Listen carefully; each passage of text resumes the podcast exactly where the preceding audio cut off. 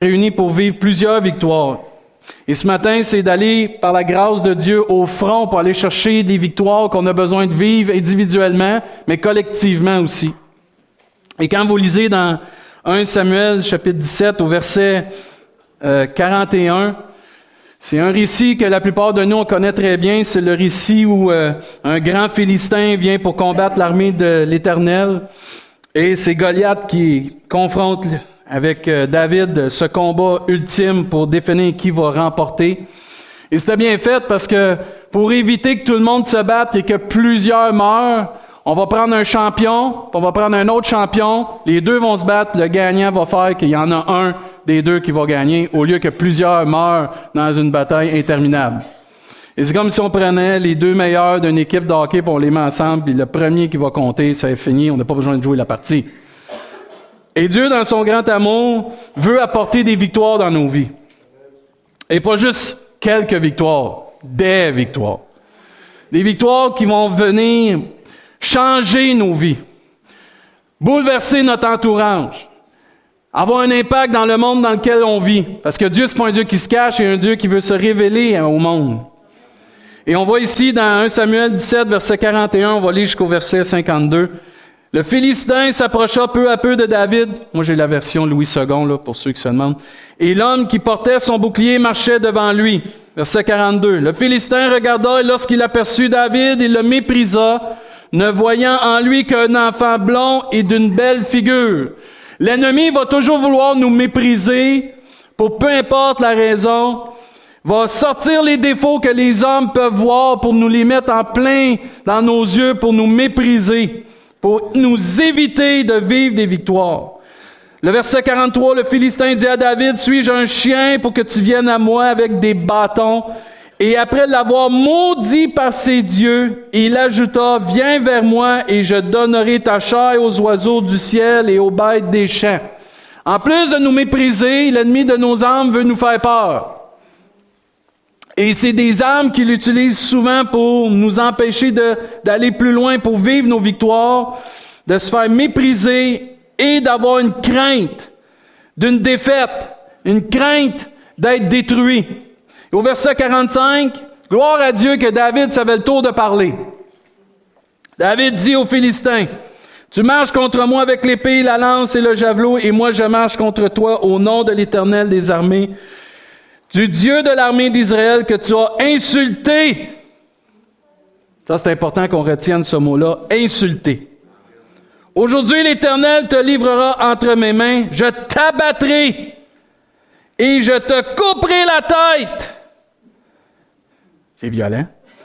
Aujourd'hui, c'est une prédication 14a. Euh, aujourd'hui, je donnerai les cadavres du camp des Philistins aux oiseaux du ciel et aux animaux de la terre, et toute la terre, oh gloire à Dieu, saura qu'Israël a un Dieu. Et toute cette multitude saura que ce n'est ni par l'épée, ni par la lance que l'Éternel sauve, car la victoire appartient à l'Éternel et il vous livre entre nos mains. Aussitôt que le Philistin se mit en aussitôt que le Philistin au verset 48 se mit en mouvement pour marcher au devant de David, David courut, pas pour s'enfuir, courut sur le champ de bataille. Oh, ça c'est important. La plupart d'entre nous, on court dans le sens contraire. David courut sur le champ de bataille à la rencontre de son ennemi, du Philistin. Il mit la main dans sa gibecière et prit une pierre et la lança avec sa fronde. Il frappa le Philistin au front. Et la pierre s'enfonça dans le front du Philistin, qui tomba le visage contre terre. Ainsi, avec une fronde et une pierre, David fut plus fort que le Philistin et il le terrassa et lui ôta la vie sans avoir d'épée à la main. il courut, s'arrêta près du Philistin, se saisit de son épée, qu'il tira du fourreau, le tua et lui coupa la tête. Les Philistins, voyant que leur héros était mort, prirent la fuite.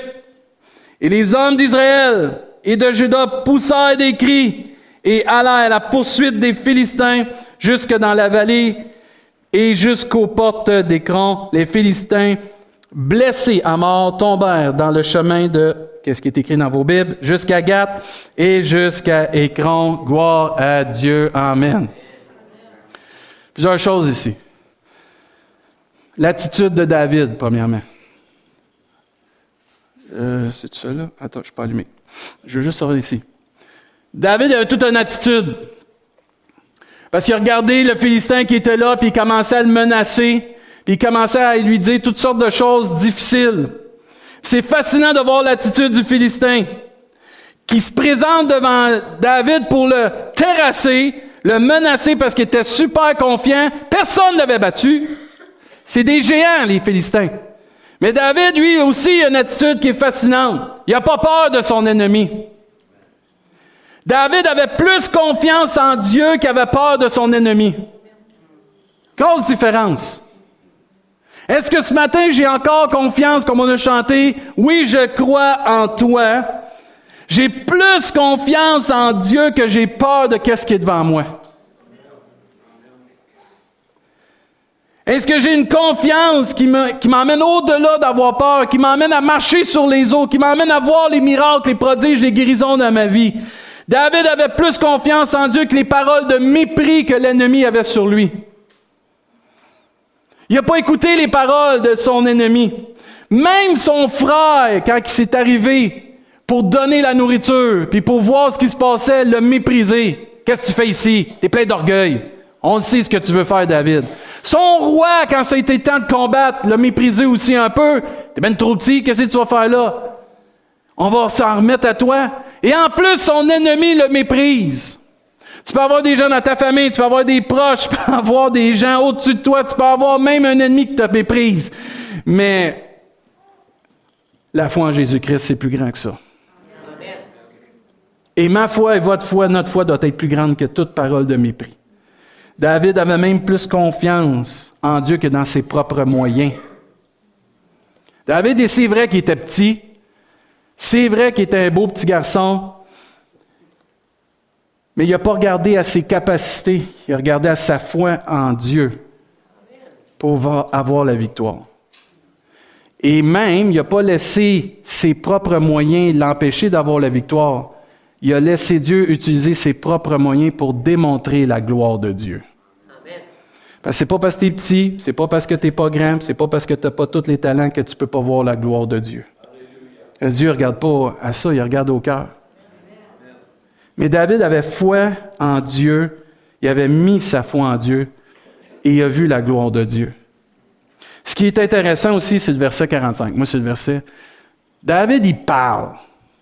Il ne reste pas silencieux devant l'ennemi. Il n'est pas. Euh, c'est un petit bulldog, David. Et tu marches contre moi avec l'épée, la lance et le javelot, et moi je marche contre toi au nom de l'Éternel des armées, du Dieu de l'armée d'Israël que tu as insulté. C'est intéressant que David mentionne les armes avec lesquelles Goliath va, va le vaincre, ou va essayer de le vaincre. Plusieurs chrétiens ne veulent pas admettre que l'ennemi a une puissance. Plusieurs chrétiens ont de la misère, puis ils ne veulent pas admettre qu'il y a des démons, il y a des puissances des ténèbres, que l'ennemi utilise toutes sortes de tactiques pour pouvoir nous détruire.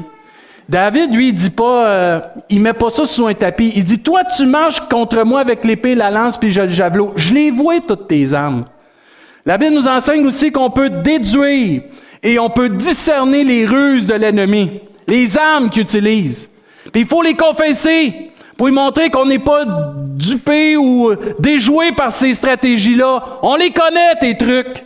On les sait que tu viens contre nous avec ça. Mais nous, par exemple, c'est pas pareil. Il dit, moi, je marche contre toi au nom de l'Éternel. Il y a une différence. Toi, tes petites stratégies, les puissances des démons, des ténèbres, ça a une puissance. Mais la Bible nous enseigne que notre Dieu, lui, est tout puissant. Et c'est la différence ce matin. Et tu peux pas vouloir affronter des démons, pas vouloir affronter des esprits, mais ça existe. C'est là. La Bible nous enseigne qu'on n'a pas à lutter contre la chair et le sang, mais comme toutes ces puissances-là, ça existe. On est sur cette terre, entre autres, pour combattre ça, pour que le monde puisse voir que Dieu est vivant puis qu'ils sont sous l'emprise d'une autre puissance. On n'est pas juste là pour dire Jésus t'aime. On est là pour prier, intercéder, puis aller au front dans les lieux célestes, puis combattre toutes ces puissances-là. On n'est pas l'armée du salut, entre guillemets. On est l'armée de l'éternel, en voulant dire on va au front. J'ai rien contre l'armée du salut, mais c'est pour vous dire qu'on n'est pas juste là pour dire Jésus t'aime. On est au front. Faut prier. Faut intercéder. Ce matin qu'on a loué Dieu. Les chaînes ont tombé dans les lieux célestes. Les murs se sont effondrés dans les lieux célestes. Il y a des démons qui sont partis en fuite à droite puis à gauche. Amen. Ils ont peur du nom de Jésus. Ils ont tellement peur du nom de Jésus qu'ils demandent autorisation de faire quelque chose. On peut-tu aller dans les petits pourceaux qui sont là? Ils ont peur. Et nous, des fois, on ne veut pas admettre que l'ennemi a une puissance. Et je le pas là, avec cette puissance-là. Mais je veux pas faire mon, chrétien tellement plein d'amour que je, ah, ça, je veux pas parler de ça. Hey, ça fait partie de la vie. La Bible nous enseigne qu'on a été délivrés de la puissance des ténèbres. Ça existe.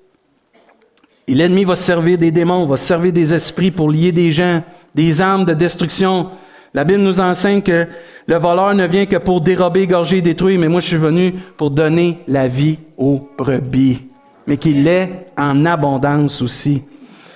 Plusieurs versets qui nous montrent que la puissance des ténèbres existe. En effet, ce n'est pas contre l'homme que nous avons lutté, mais contre les puissances, contre les autorités, contre les, euh, les souverains de ce monde des ténèbres, contre les esprits du mal dans les lieux célestes. Deux Corinthiens nous enseignent pour les incrédules dont le Dieu de ce monde a aveuglé. C'était nous, ça aussi, avant. Aveugler l'intelligence en fait qu'il ne voit pas briller l'éclat que projette l'évangile de la gloire de Christ, qui est l'image de Dieu. Colossiens nous enseigne, il nous a délivrés de la puissance des ténèbres. Il nous a transportés dans le royaume de son Fils bien-aimé. Y a-t-il un amen à ça? Mais il dit dans Éphésiens chapitre 6, on n'a pas lutté contre les hommes. C'est vrai ça. Mais on a lutté quand même.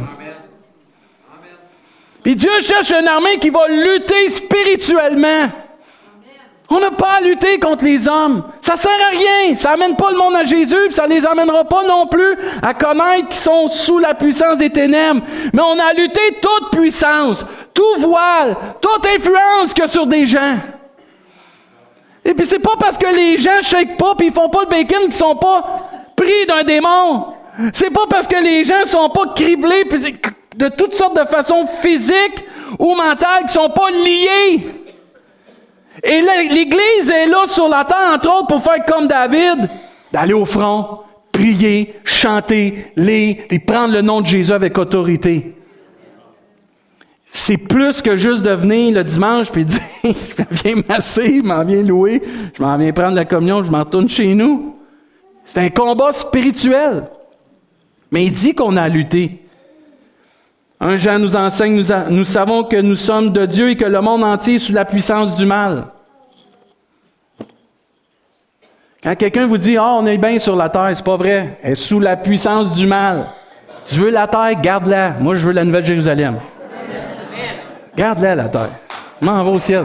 On veut pas de ça.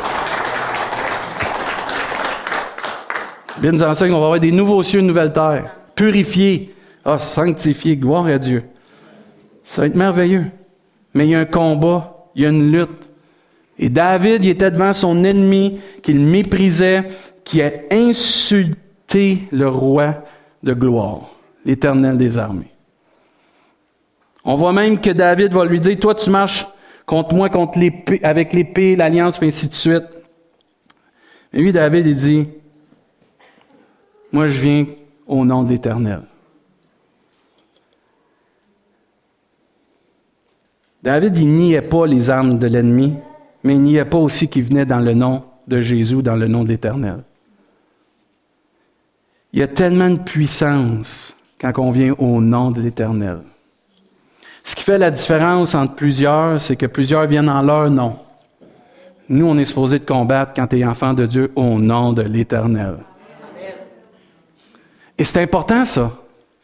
Parce que c'est pas dans le nom du carrefour du plein évangile, c'est pas dans le nom du pasteur, c'est pas dans votre nom, mais c'est dans le nom de Jésus, dans le nom d'Éternel que les victoires vont, vont s'accumuler, puis on va les voir.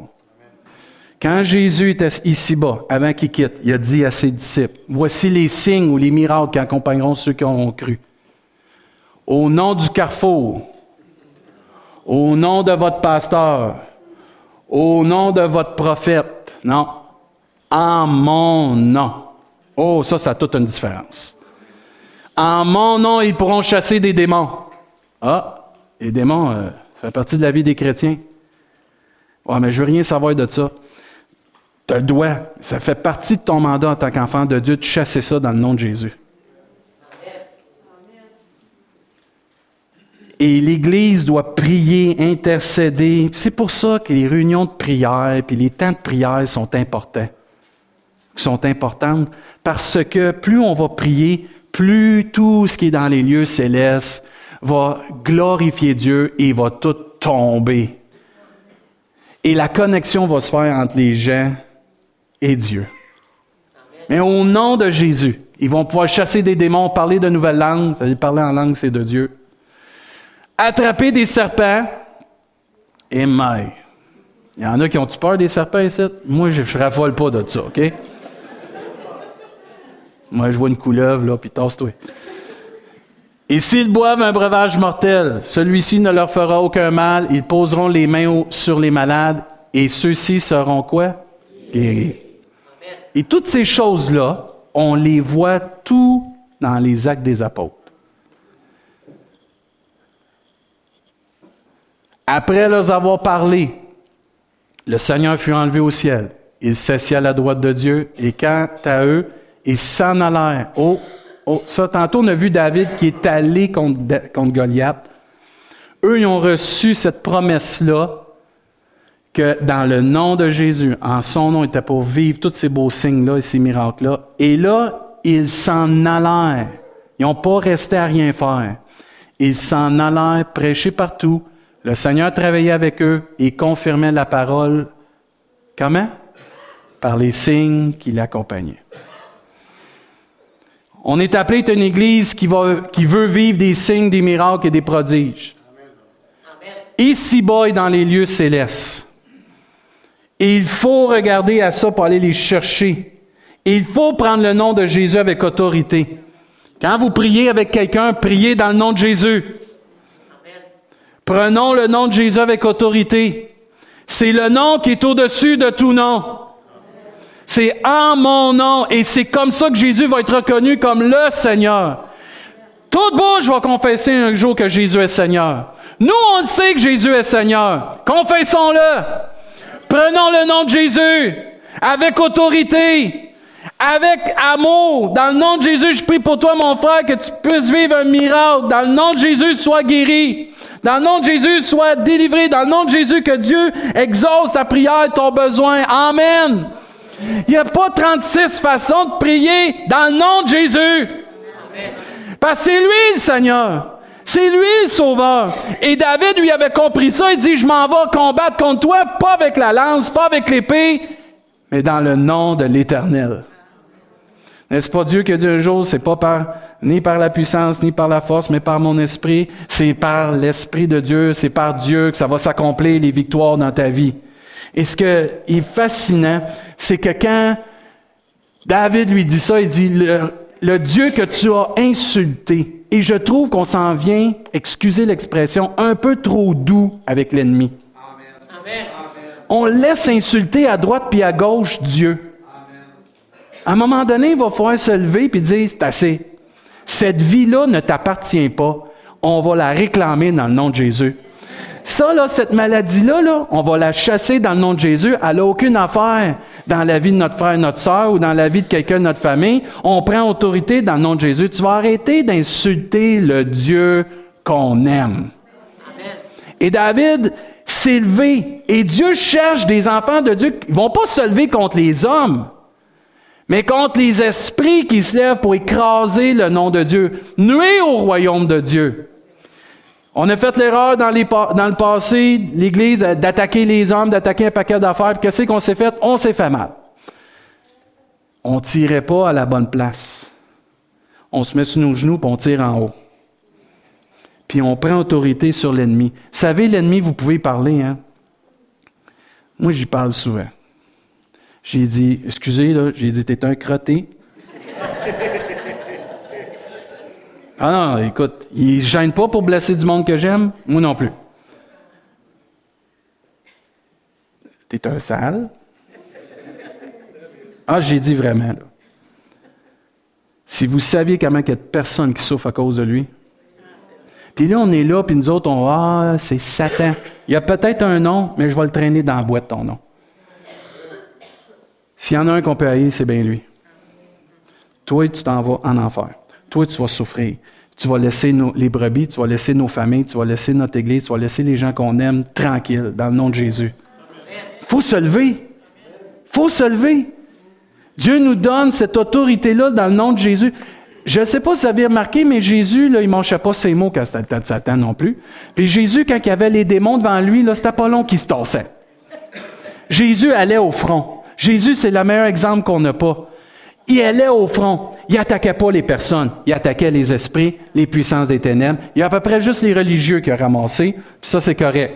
Parce qu'on a besoin d'être ramassé quand on devient être religieux, parce que là, c'est plus la grâce, puis là, on essaie d'imposer toutes sortes d'affaires humainement. Mais Jésus s'attaquait aux puissances au-delà, parce qu'il savait que les gens étaient liés, pris, aveuglés par toutes sortes de puissances. On était tous comme ça, puis on dirait qu'on a oublié qu'il faut se lever, puis à un moment donné, par fierté, dire Je vais défendre le royaume de Dieu. Souvent, moi, je me suis on va prendre un exemple de hockey. La plupart des gens aujourd'hui disent Ah, il ne joue plus pour le. Il joue plus pour le signe en avant. Il joue pour le nom en arrière. Puis il y a plusieurs chrétiens qui ne jouent plus pour le signe en avant. Ils jouent pour le nom en arrière. Tant que je suis béni, je suis là. Tant que les gens me flattent, je suis là. Tant que j'ai ce que Dieu veut, que je veux de Dieu, je suis là. Mais on a oublié qu'on fait partie de l'armée de Dieu. Puis avant qu'on réclame toute chose, on devrait juste dire merci parce qu'on est sauvé. Qu'on a la vie éternelle. Lavé puis pardonné dans le sang de Jésus. Mais on fait partie d'une équipe, l'armée du Seigneur. Puis on doit se lever avec fierté puis défendre le royaume de Dieu dans la prière, la louange, l'adoration. Ce matin, quand on a loué, on a défendu le royaume de Dieu. Ce matin, quand on a adoré, on a défendu le royaume de Dieu, l'honneur du royaume de Dieu. Quand on prie la semaine, on défend l'honneur du royaume de Dieu. On défend notre roi, on défend, puis on représente notre roi de gloire. Quand on a une vie qui est inspirante, transformée par la parole de Dieu et l'Esprit de Dieu, on défend le royaume de Dieu. On est des vrais ambassadeurs de Christ sur cette terre. Puis on reflète ce qui devrait être reflété, l'amour de Dieu, la transformation et la puissance de Dieu. On est tous appelés à défendre l'Évangile avec la paix, l'amour. On est tous appelés à défendre l'Évangile par une vie transformée, par un amour sincère et puis par la vraie puissance de Dieu. Amen. On n'est pas juste enfants de Dieu pour nos besoins, on est là pour défendre et représenter le roi de gloire, le Seigneur des Seigneurs. Je ne sais pas si vous êtes comme moi, mais moi j'ai hâte que Dieu dise, David Chassé, c'est mon enfant, puis je suis fier de lui. Mais maintenant, en attendant que Dieu me dise ça un jour, c'est à moi de dire, je suis fier de Jésus-Christ. Je suis fier du roi de gloire. Je suis fier du royaume de Dieu parce que c'est le royaume de paix, le royaume d'amour. C'est le royaume de tous les royaumes qui fait que les gens sont pas esclaves, sont libres pour adorer, marcher et s'épanouir. C'est merveilleux ça. Mais on est appelé à défendre cette cause-là. Au verset 46, c'est beau ce qu'il dit. Aujourd'hui, l'Éternel te livrera entre mes mains. Ah, mais c'est du fun, ça. Ça, c'est merveilleux. L'ennemi de nos âmes, si tu penses que Dieu, pas Dieu, si tu penses que Satan t'a oublié, il t'a pas oublié. Aussitôt que tu acceptes Jésus, tu traverses de camp. Tu n'es plus des enfants, tu étais un enfant des ténèbres, tu es rendu un enfant de lumière. Il s'en souvient, lui. Si tu ne te souviens pas de ta date de conversion, lui, il s'en souvient. Et lui, là, ce qu'il veut faire, c'est t'éliminer au plus vite. Et Goliath savait que s'il pouvait éliminer David, il n'était pas éliminer tout le peuple de Dieu. Et l'ennemi sait que s'il peut t'éliminer, il peut éliminer ta famille, il peut éliminer tes voisins, tes collègues de travail, peut-être même les gens avec qui tu fais du ministère. Parce que c'est si tu élimines, ça en fait un de moins qui va glorifier le nom du Seigneur, qui va combattre dans la prière. Moi, ce que j'aime, c'est que Dieu dit à David, puis David rappelle à son ennemi, l'Éternel te livre entre mes mains aujourd'hui. Pas demain, aujourd'hui. Et parce que Jésus est mort sur la croix pour nous, la victoire, on l'a aujourd'hui. Pas demain. Ta victoire, là, tu l'as, ma victoire, je l'ai aujourd'hui, pas demain. Et parce qu'on est enfant de Dieu, l'Éternel livre notre ennemi entre nos mains. Hey, c'est fort, ça. Satan il a été vaincu à la croix du calvaire. Et Dieu le livre entre nos mains. Si Dieu est pour nous, qui sera contre nous? Prends ta place, puis bip patience, OK? Laisse-nous tranquilles. Tu n'as rien à faire. Et quand on vit des difficultés, puis quand on vit des combats, c'est difficile de voir tout ça. Mais quand tu vois l'Église se lever, puis la gloire de Dieu, tu dis, il essaye tellement. Si vous vivez toutes sortes de difficultés de combat dernièrement, c'est parce qu'il grande victoire qui s'en vient. Une puissante victoire qui s'en vient à la gloire de Dieu, parce que Dieu l'a livré entre nos mains. Si tu vis toutes sortes d'affaires, puis peu importe ce que tu vis, là, dis-toi, mon frère, ma soeur, disons-nous comme Église, il y a une grande, pas une petite, une grande victoire qui s'en vient pour que tout le monde puisse connaître que Jésus-Christ est vivant dans nos vies. Il faut s'encourager, ça. Parce que la victoire sera toujours en Jésus-Christ, notre bien-aimé. Mais ma victoire, ta victoire, ça dépend de Jésus. Un qui est mort sur la croix, deux qui est ressuscité, trois qui nous a envoyé le Saint-Esprit pour qu'on puisse vivre avec la puissance de Dieu ici-bas, et quatre parce qu'un jour il va venir nous chercher, puis là, ça va être l'ultime victoire. Amen. Ça veut dire que plus qu'une victoire qui s'en vient, c'est des victoires. Puis la Bible nous enseigne qu'on est plus que vainqueur par celui qui nous a aimés. Et il dit ensuite, et cette multitude sera elle va savoir, puis il disait même toute la terre saura que ce n'est ni par l'épée ni par la lance, mais c'est l'Éternel qui sauve. Nos victoires vont servir à démontrer aux gens que Christ est vivant, que notre Dieu d'amour est tout-puissant. Et tes victoires, mon frère, ma soeur, gardez pas pour toi, témoigne-les. Partage-les. Prends Facebook puis étale ça. Dieu a exaucé une prière. On voit tellement d'affaires, là, des fois, tu te demandes qu'est-ce qui se passe. On peut-tu mettre sur Facebook, Dieu a exaucé ma prière, ma famille va bien, gloire à Dieu. Hey, come on. Dieu a exaucé ma prière, ma famille va bien. Amen. Dieu a exaucé ma prière, j'ai été guéri. Amen. Pourquoi on voit pas ça assez souvent sur Facebook? On a-tu peur de donner la gloire à Dieu? On est prêt à marquer, ah, ça va mal, prier pour moi. Pas de trouble avec ça. Mais quand Dieu exauce, Dieu a exaucé, exclamation, gloire à Dieu. Puis tout le monde devrait like, like, like, like, like, like, like. J'adore, like, j'adore, gloire à Dieu. Mettez-en. Ça devrait avoir 26 commentaires plus 36 partages. Let's go! Mais on est porté à mettre le négatif, mais on donne pas la gloire à Dieu. Garde pas tes victoires pour toi. Ouais, mais là, ça va penser que je veux me flatter. Non, non. Si tu dis, on a prié, Dieu nous a exaucés, il n'y a aucune gloire qui va à personne. Elle va tout à Dieu. Et le monde va savoir que notre Dieu est vivant. On n'a pas peur de mettre n'importe quoi. Disons-le, disons-le, écrivons-le, s'il vous plaît, partagez-le, faites des stories avec ça, peu importe, là. Faites quelque chose. Instagram, whatever, mais est-ce qu'on peut donner gloire à Dieu? C'est tellement important, ça. Parce que tes victoires puis mes victoires vont démontrer que notre Dieu est sans limite. Que oui, on est limité, puis que oui, on dépend d'un Dieu vivant. On n'est pas meilleur que les autres, mais on a placé notre foi dans celui qui est meilleur que n'importe qui. Dieu Tout-Puissant, Jésus et le Saint-Esprit.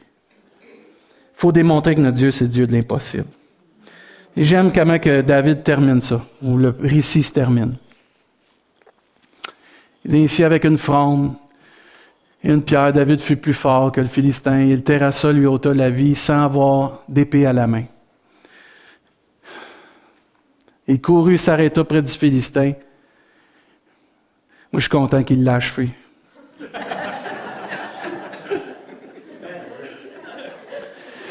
Le pasteur, il est sadique un matin. Non, mais sans niaiser, là. Je suis content qu'il l'a achevé. Je suis content que Jésus a achevé l'ennemi à la croix du Calvaire. Il n'y a aucune autorité sur nos vies en passant. Hein. Je lisais ce matin, euh, pendant la louange, le Seigneur me donnait des versets menés dans Luc 22, quand tu vois que Jésus avertit Pierre que Satan vous a réclamé pour vous cribler. Et j'ai prié pour votre foi. Il va y avoir des combats. Il va y avoir des difficultés. Il va y avoir des grosses épreuves peut-être. Mais Dieu est avec nous. Il n'abandonne pas ses enfants.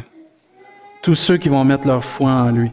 Mais je suis content qu'il l'a achevé parce que souvent, nous autres, on dirait que l'ennemi, quand il nous laisse tranquille, on commence à le laisser tranquille. Hein, non.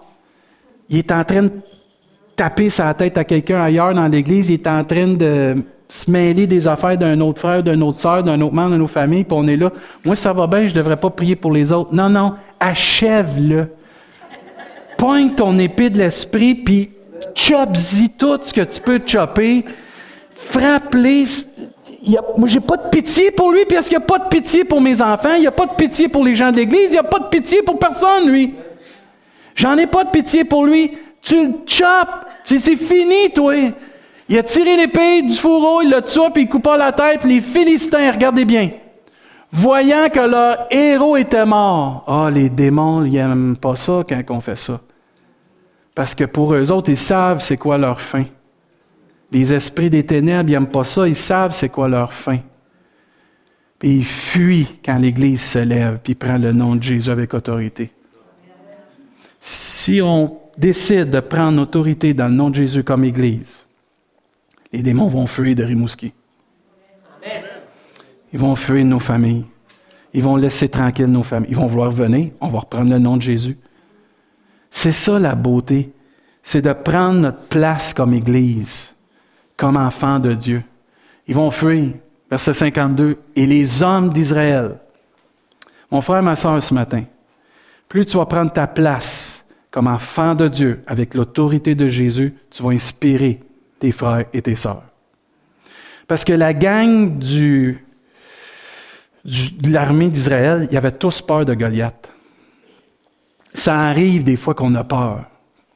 Ça arrive qu'on est devant une situation puis que je priais avec quelqu'un tantôt ce matin puis c'est venu dans mon cœur qu'on veut pas, on a juste la tête à flot là.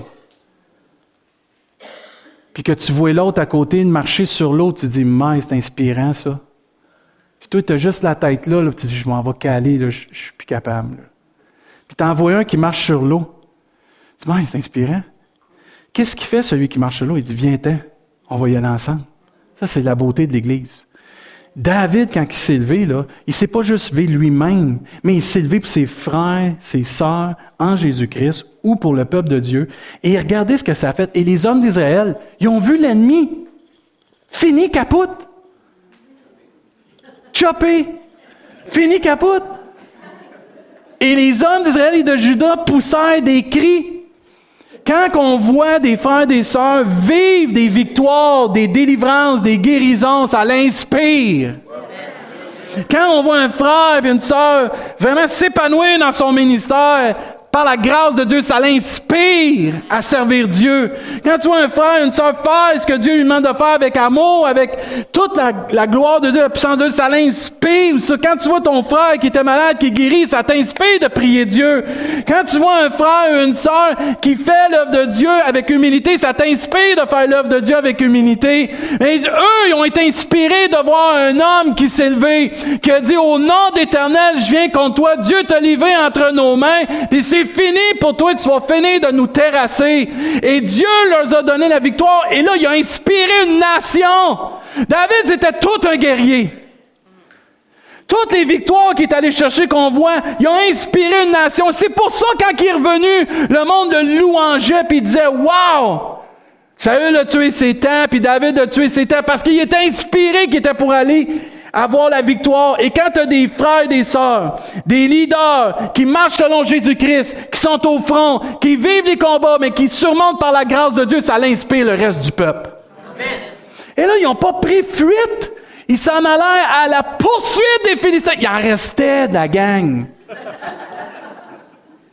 Lui, il a tué le plus fort, on est capable de s'arranger avec les autres. Ça arrive, ça, des fois.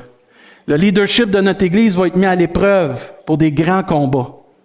Et quand on va se lever, puis que Dieu va nous donner la victoire, le reste de l'Église va dire, le reste de la gang, on s'en occupe. Continuez de lutter contre les plus grands, vous autres. C'est à nous, dans nos ministères, où est-ce qu'on est implanté, dans le leadership qu'on doit avoir dans l'Église, d'affronter peut-être ces Goliaths-là et de les voir tomber par la grâce de Dieu et de voir le reste de l'Église suivre, les nouveaux, les jeunes, les plus faibles, voir la gloire de Dieu, dire on va s'occuper du reste. Puis ça dit jusque dans la... Puis ils n'ont pas juste dit ah ils sont partis là-bas, eux autres aussi ils ont dit on va tous les achever. Parce qu'on veut pas qu'ils reviennent. Parce que si tu lui donnes une chance à l'ennemi, il va revenir. On ne lui laissera pas une chance ici. OK, on s'entend-tu là-dessus, tout le monde? On dit un gros amen, on ne lui donne pas une chance de revenir. OK? Les Philistins blessés à mort tombèrent, ainsi de suite, jusqu'à Gad, jusqu'à Écron. Mais ils ont été inspirés par David. Soyons pas des gens qui regardent la bataille, mais soyons des gens qui sont capables d'être comme David et Jésus et d'aller au front pour le royaume de Dieu avec l'amour, la puissance que Dieu nous donne. Inspirons chacun de nous. Attendons pas que le pasteur nous inspire. On est tous, je dis pas ça parce que je veux pas le faire, là. écoutez, là, ça, ça, devient trop lourd pour moi de faire. Mais si ensemble, on le fait, Mike, on va être tissé serré, Mike, on va être encouragé, et Mike, on va voir la gloire de Dieu. Moi, quand j'entends des témoignages de frères et de sœurs qui me disent David, on a vu ci, on a vu ça, on est arrivé ici, en ça, puis que moi, je ne suis pas impliqué, je suis content parce que les gens, on apprend à regarder à Dieu. Et on est une Église qui doit apprendre ça davantage et de plus en plus et continuer de marcher, que c'est Dieu notre vrai pasteur, que c'est Jésus notre vrai pasteur. Et Jésus est notre exemple de se tenir debout. Ça va peut-être coûter quelque chose, se tenir debout, par exemple. Parce que la victoire qu'il y a eu à la croix, ça l'a demandé la vie à Jésus.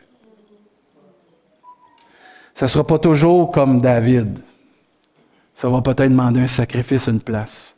Ça va peut-être demander que je meure à moi-même une autre place. Mais si c'est pour la gloire de Dieu, pour le bien du plus grand nombre, mon frère, ma soeur, on va voir la gloire de Dieu. On va avoir des choix peut-être à faire pour voir ces victoires-là dans nos vies. Mais je, je nous en supplie, je nous encourage comme Église de regarder à Jésus notre exemple. Soyons des gens qui se tiennent debout. Soyons pas des quenouilles emportés à toute de doctrine. Soyons des colonnes, des piliers.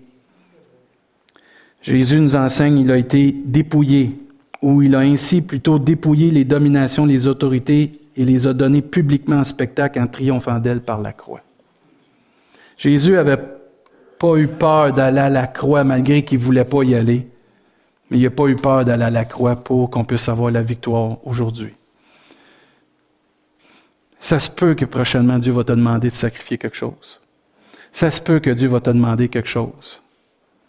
Souvenons-nous qu'est-ce que Jésus a sacrifié pour qu'on puisse avoir la victoire. Ça vaut la peine. C'est pas facile, parce qu'on est pris avec la chair. On est pris avec euh, le moi. Pas facile de donner sa vie pour ceux qu'on ne connaît pas des fois.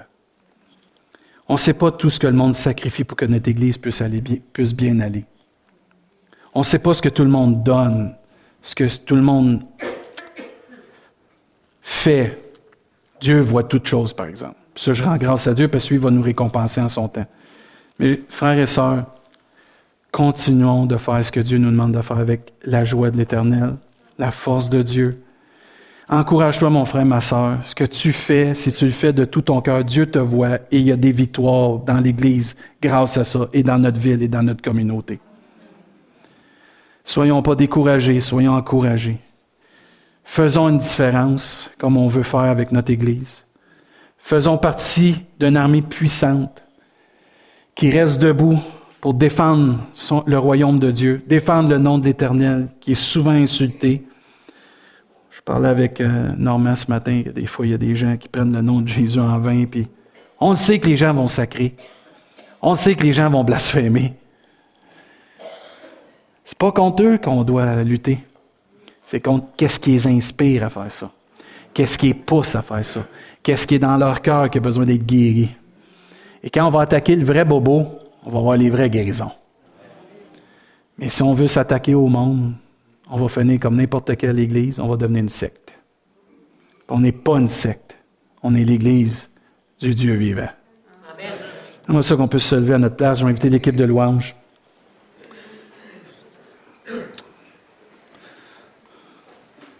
On va prendre la communion. J'oublierai pas l'offrande, je vous le promets.